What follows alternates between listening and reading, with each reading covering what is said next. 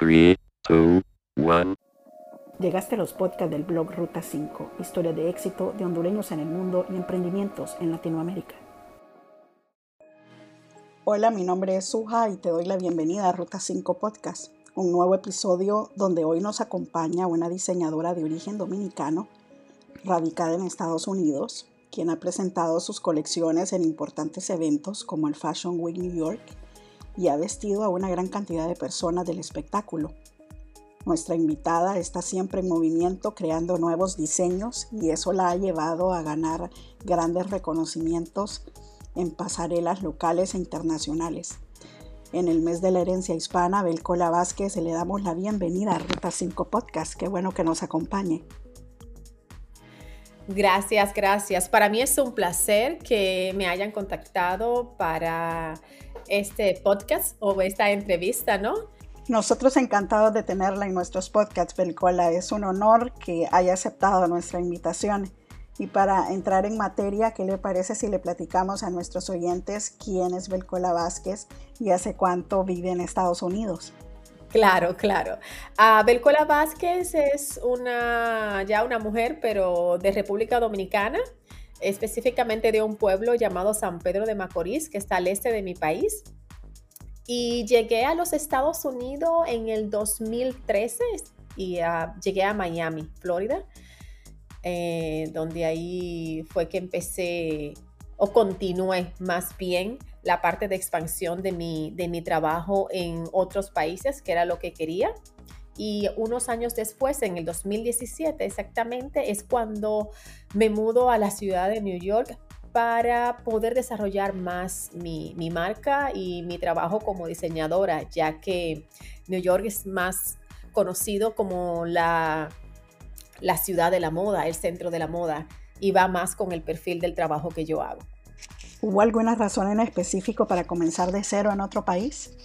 Eh, sí, a mí fue una parte como que el destino me, me empujó a hacerlo, porque yo estaba teniendo mucho éxito en mi país en ese momento. Eh, tenía una tienda muy bella, quizás la más grande o así como de diseñador en República Dominicana, un sueño que todo diseñador quiere.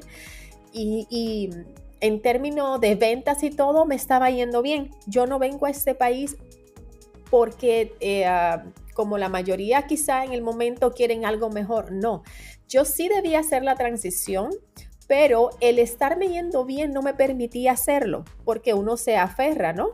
Y es más difícil dejarlo.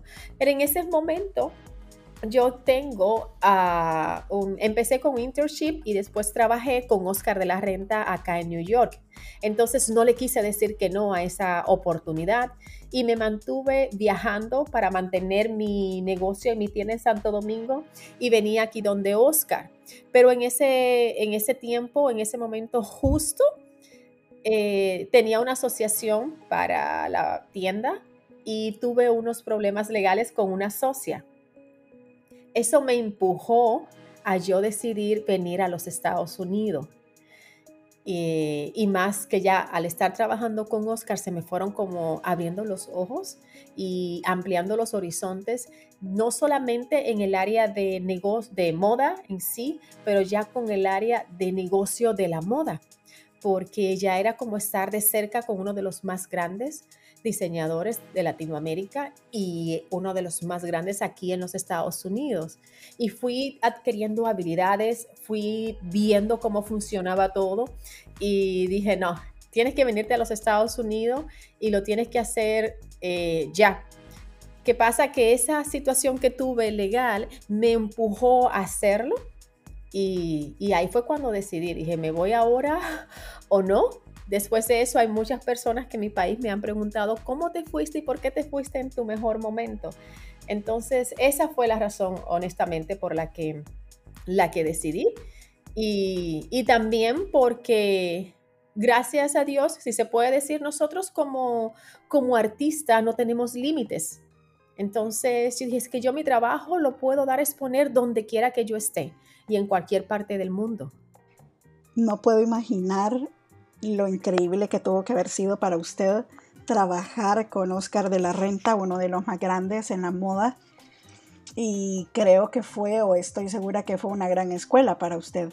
Fue una, fue, yo aprendí, cuando yo terminé la escuela de diseño, inmediatamente trabajé después con un diseñador que era más un empresario de la moda y ahí tuve un poco de conocimientos, pero después me lancé a trabajar para mí.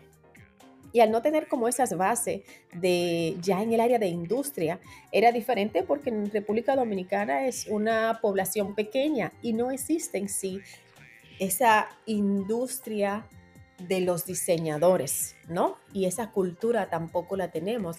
Allá es más que tú eres diseñador y te abres una boutique o trabajas a la medida, cosas más, más enfocadas en, servicios directos al, al, cliente final.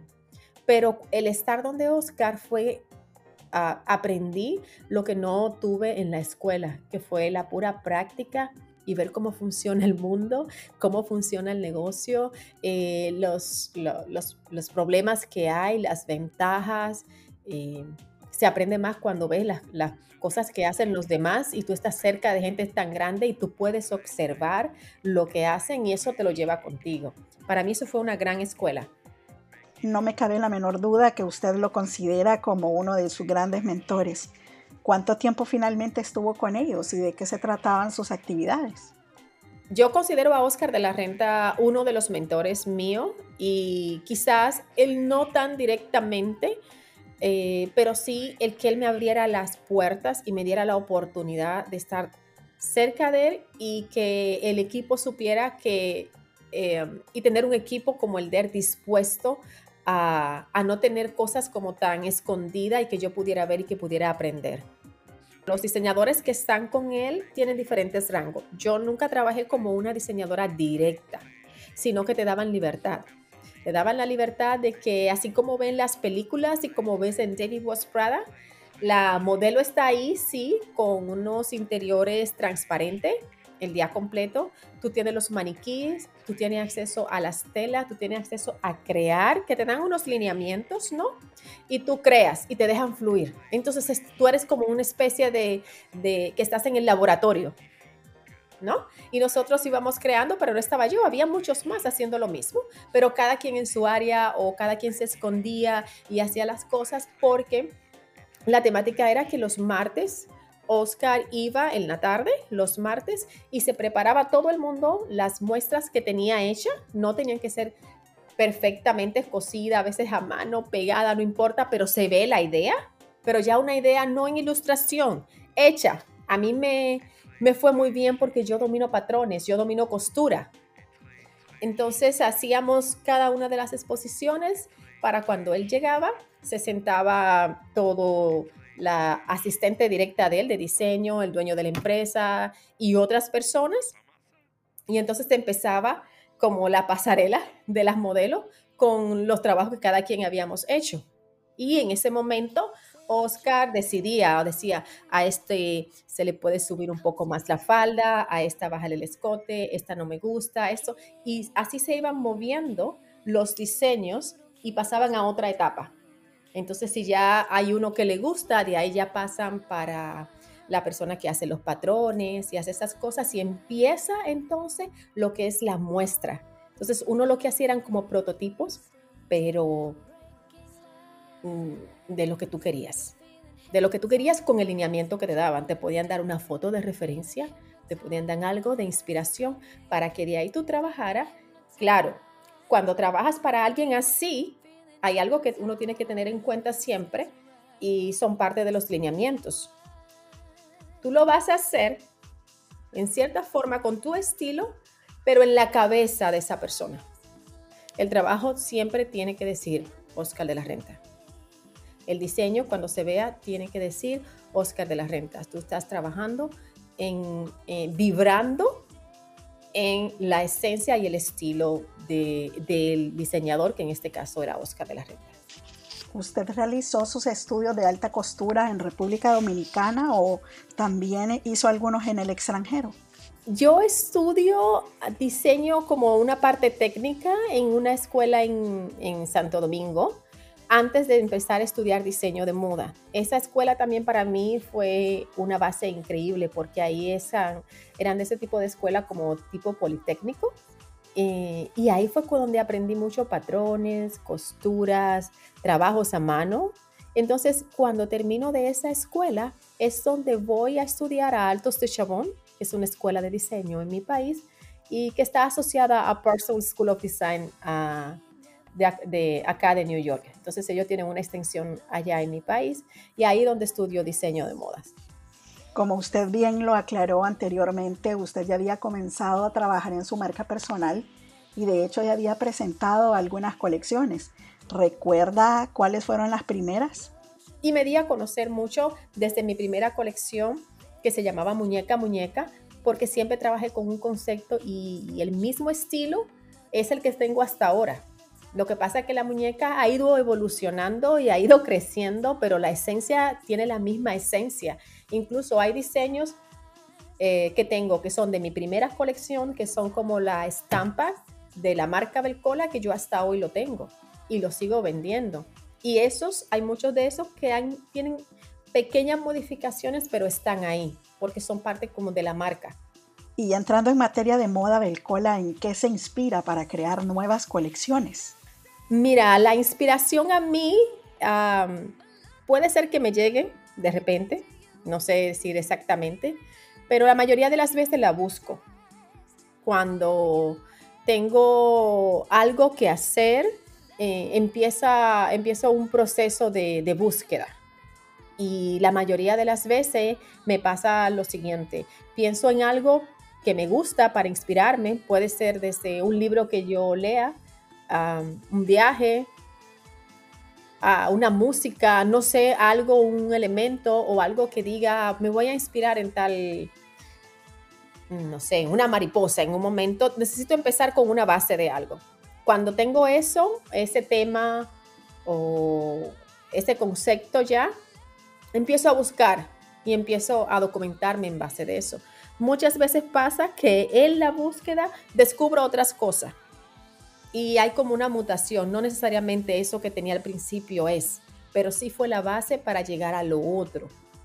Y puede pasar que me inspire, yo me inspiro mucho en la arquitectura, que me encanta, pero también si me inspiro en un personaje o en un momento de ese personaje en la historia o, o alguna mujer. Me encanta trabajar cuando son conceptos relacionados con mujeres eh, cuando uso, a mí me encanta, hay una arquitecta que se llama Zaha Adi, que a mí me fascina su trabajo y he usado parte de algunas obras de ella como inspiración. Eh, pero también me gusta Frank Gehry y en un momento utilicé una obra de él como inspiración. Pero también puede ser un momento de la vida que no necesariamente sea algo físico, porque en mi primera colección que se llamó Muñeca Muñeca, la inspiración era la belleza en dos facetas, como la belleza estética, que es la superficial, ¿no? La que vemos, y la belleza interna, y por eso era que se llamaba Muñeca Muñeca, porque era tan bella por dentro como fuera. Entonces, ya eso es una interpretación mía que hago yo y de ahí yo me embargo en todas esas cosas y desarrollo el concepto y las piezas todas relacionadas con, con este tema. Y si hablamos de ese sello personal en sus diseños, ¿cuál es el sello personal de Belcola? El sello personal de Belcola al trabajar es que yo desconceptualizo los materiales yo lo desconceptualizo. Y cuando te digo esto es que yo le cambio el uso para la cual ese material está hecho y lo uso de otra manera, pero lo hago funcional, no es decorativo. Entonces es como cuando hago zipper, cuando utilizo el zipper, que usualmente eso está hecho para cerrar una pieza, para abrocharte una pieza, yo estos zipper lo utilizo y hago una tela y hago carteras. Entonces yo le estoy quitando el uso para la cual él fue concebido, pero lo estoy haciendo funcional de la otra forma.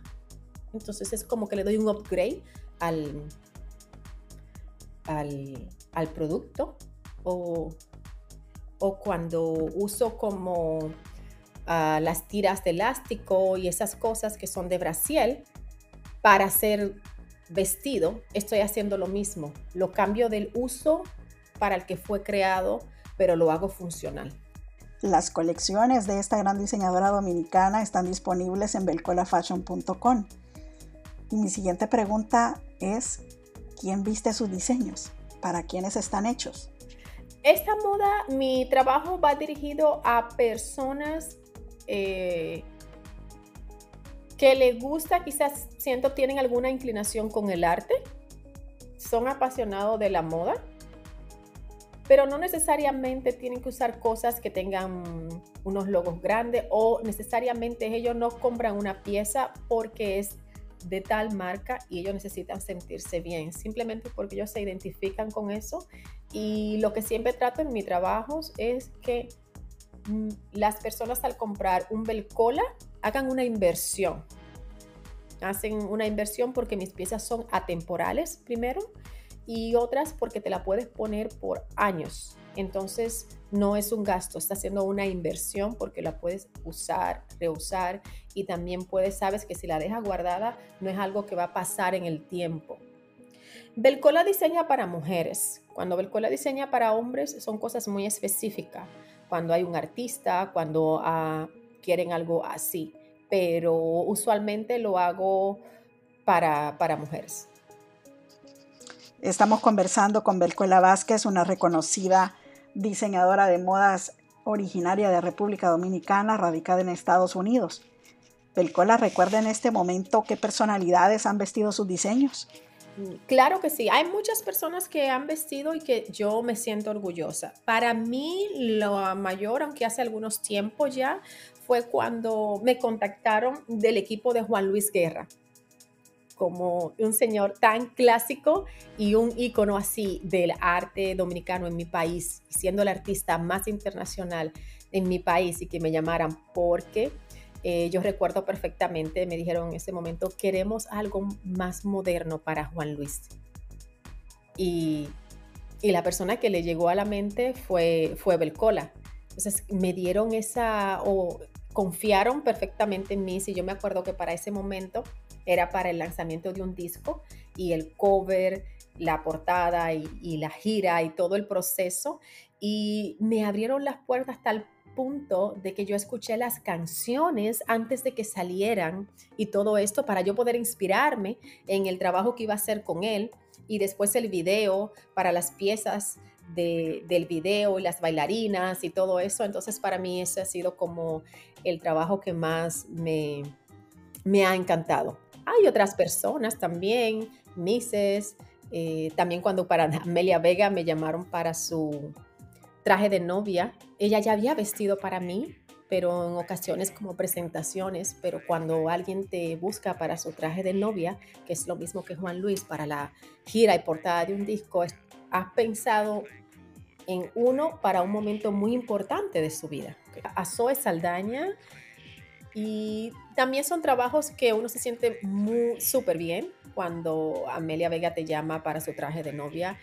Uno siente que la persona te tiene presente para ese momento tan importante de su vida, que fue lo mismo que me pasó con, con Juan Luis, el que te llamen para la portada de un disco, para una gira, para los videos y que tú les diseñes las que quieren diseños tuyos, son cosas que marcan a uno y uno se siente entre, como se puede decir, sí, orgullo y siente, bueno, entonces estoy haciendo un trabajo que no solamente como que le gusta a la gente, pero sí que se sienten identificados cuando son personas de tu país y que tienen tanto renombre y buscan de tu trabajo. ¿Hay proyectos pendientes que Belcola esté desarrollando para su marca personal, ya sea para lo que resta de este año o para el próximo? Mis proyectos actuales, yo tengo actualmente cuatro proyectos abiertos. En medio de la pandemia comencé dos de ellos. Uno es productos para diseñar ya productos de ventas en Amazon. Tengo airbrush y cosas así que quiero seguir maximizando. Quiero seguir avanzando y teniendo más productos, una línea de, vamos a decir, 20 productos en ventas. Y también empecé este maravilloso camino, que era algo que tenía pendiente por hacer, una asignatura pendiente y siempre por falta de tiempo no podía hacerlo. Y en el momento de encierro de la pandemia dije, pues ese es el momento, lo hago ahora o nunca, que fue que es este del masterclass y de lanza tu línea y es de educar con los conocimientos que tengo, con lo aprendido en mis años de experiencia, en mis años de aciertos y errores. Y en ese, ese es el proyecto que tengo ahora que se puede decir el más ambicioso y que más me motiva cuando me hablan chicos que están estudiando diseño o que recién terminan de la escuela, lo que me dicen es yo vi tus diseños y me encantan. O yo sé que tú has estado en tal semana de la moda, que tú has estado en, en New York, que tú has estado en otros países. O también me, me, me gustó algo que había una persona usando algo tuyo. Entonces todo viene de esa raíz de Belcola, igual que todos los aciertos y todas las veces que no me ha ido bien, salen de Belcola este año voy a lanzar la segunda eh, parte o la segunda versión de Lanza tu línea, que es la parte del proyecto educativo que les había comentado anteriormente. Este proyecto está todavía en plan beta, que es un curso en línea para diseñadores nuevos o estudiantes de diseño que quieren lanzar su línea y no saben cómo hacerlo porque no lo puedan hacer sin necesidad de equipo externo y sin invertir una fortuna. La idea es que ellos aprendan a hacer, como uno dice, el producto mínimo viable. Lo que mi, el, el interés o el foco que tengo en este proyecto es sacar el artista empresario que todos debemos tener, porque tenemos como como cultura o como creencia que los artistas no nos gustan los números, que los artistas no debemos saber de números, que la administración la odiamos, que no debemos saber Excel o esas cosas. Pero si quieres lanzar una línea, si quieres tener un taller, si quieres ser conocido, tú vas a tener una empresa. Entonces tú eres empresario y debes de dominar al mínimo los básicos en esa área. ¿Cualquier persona puede participar en este curso del COLA? Claro, porque es en línea y no solo estudiantes, yo tengo personas de la primera temporada que ya tienen eh, sus talleres de mucho, de hace mucho tiempo, pero ¿qué pasa? Me dicen, lo que pasa es que tengo mucho tiempo haciendo las cosas, pero no hay un avance porque no hay una planificación en el término empresarial, solamente estamos trabajando con esa pasión y ese sueño que tenemos los artistas. Entonces falta ese lineamiento y ese foco de que entiendan que es un negocio, que es una empresa. Para el año que viene sí tengo mi, exposición o mi desfile con, con Bercola, que es algo que yo nunca lo podré dejar porque eso es lo que me da la, adrenalina y es lo que de verdad así como que me encanta me siento tan libre de poder hacer lo que, lo que quiero, lo que me gusta y, y exponerlo. En estos últimos minutos que nos restan, ¿hay una historia detrás de su nombre Belcola? Belcola tiene una historia. Mi nombre real cuando, o sea, que me pusieron mi papá fue en Belkis, ¿no? Ah, pero a mí nadie me conocía como Belkis. Cuando yo estaba estudiando diseño de modas, yo también hacía yoga y esas cosas. Y una de mis roommates o de mi compañera en, en la habitación me puso Belcola. Y en la escuela me decían Belcola. Y de ahí sale Belcola el nombre. Cuando yo termino la carrera de diseño, que voy a lanzar mi marca, le pongo a la marca Belcola. Entonces, cuando la gente mi trabajo la gente la asocia mucho conmigo, porque yo soy como la propia musa, porque yo siempre me hago las piezas y los prototipos y me los pongo. Entonces, todo el mundo, cuando me empezó a conocer en los medios, me decía Belcola, nadie me decía Belkis. O sea, al momento de crear la marca se llama Belcola y ya a mí se me quedó Belcola. Cuando me muda a los Estados Unidos, y ya hago los procesos legales y todas esas cosas de la ciudadanía, entonces ahí digo, no, ahora me voy a poner Belcola y Belki ya quedó atrás porque Belki nunca nadie lo ha usado, entonces por eso es. ¿Tiene alguna materia pendiente que no haya podido concretar? Claro, claro que sí. Hay una materia pendiente que yo, el fin que quiero hacer con Belcola es, como estoy aquí en los Estados Unidos, pero mi sueño, mi sueño es poder tener un espacio grande en mi país y que todos mis productos se produzcan en mi país y se puedan exportar al mundo. Que sean manos dominicanas, algunos de ellos sí lo hago en mi país, pero otros no puedo. Eh, y que se puedan exportar al mundo. Y que esas manos que lo hagan sean de, hay una fundación que yo a veces colaboro con ellos, que son de niñas y de mujeres, que sean ellas las que la hagan, que sea una fundación que no necesite donaciones de personas, sino que con el trabajo mío se le paga y son manos de obra que hacen arte para exportar al mundo y que ese producto diga en su en, las etiquetas hecho en República Dominicana por manos dominicanas. Definitivamente es un orgullo y es una inspiración la historia de éxito detrás de la marca personal de Belcola, una reconocida diseñadora dominicana radicada hoy en día en Nueva York, Estados Unidos. ¿Con qué mensaje le gustaría a Belcola cerrar este nuevo episodio de podcast? ¿Y qué recomendación le envía a todas aquellas mujeres que están todos los días trabajando muy fuerte para llevar su marca personal hacia otro nivel. El mensaje que le puedo dar a todas las mujeres, ya sea en el mundo de la moda o en cualquier área de negocio que sea, es que uno se tiene que definir desde el principio si la pasión que uno tiene la tiene para ejercerla como su trabajo o como su hobby. Porque cuando tú decides que tu pasión es tu trabajo, tú vas a enfrentar muchos retos, pero igual lo vas a vencer. Sin embargo, si es un hobby, fácil vas a dejarlo, pero si tú tienes claro que esa es la meta a la que tú quieres y lo que tú vas a hacer, no importa lo que tú estés haciendo hoy, tú tienes claro dónde tú vas a llegar. Cuando tú tienes claro cuál es tu punto final, de ahí tú te vas a devolver y tú vas a saber qué tienes que hacer paso a paso para llegar a ese punto final. Pero lo primero que tienes que tener claro es ese punto final. ¿Dónde tú quieres llegar? para que puedas saber qué vas a hacer para llegar ahí. ¿Qué le parece si nos comparte sus redes sociales para que sigamos viendo de cerca sus proyectos? Claro que sí. Todas mis redes sociales, mis páginas son Belcola. Belcola en Instagram, Belcola en Facebook, mi website es Belcola, todo es bajo mi nombre. Ha sido un honor que nos haya acompañado en este nuevo episodio de Ruta 5 Podcast muchísimos éxitos en todo. No, gracias, gracias a ustedes por la invitación, a la orden y claro que sí, somos muchos los latinos en los Estados Unidos haciendo increíbles trabajos. Y bien, así hemos llegado al final de este nuevo episodio de Ruta 5 Podcast. Los invito a sintonizarme nuevamente el próximo fin de semana para escuchar una nueva entrevista con talentos hondureños y latinoamericanos triunfando dentro o fuera de sus países. Mientras tanto, no olviden recomendarme nuevos casos de éxito al correo ruta5 ruta5hn.com.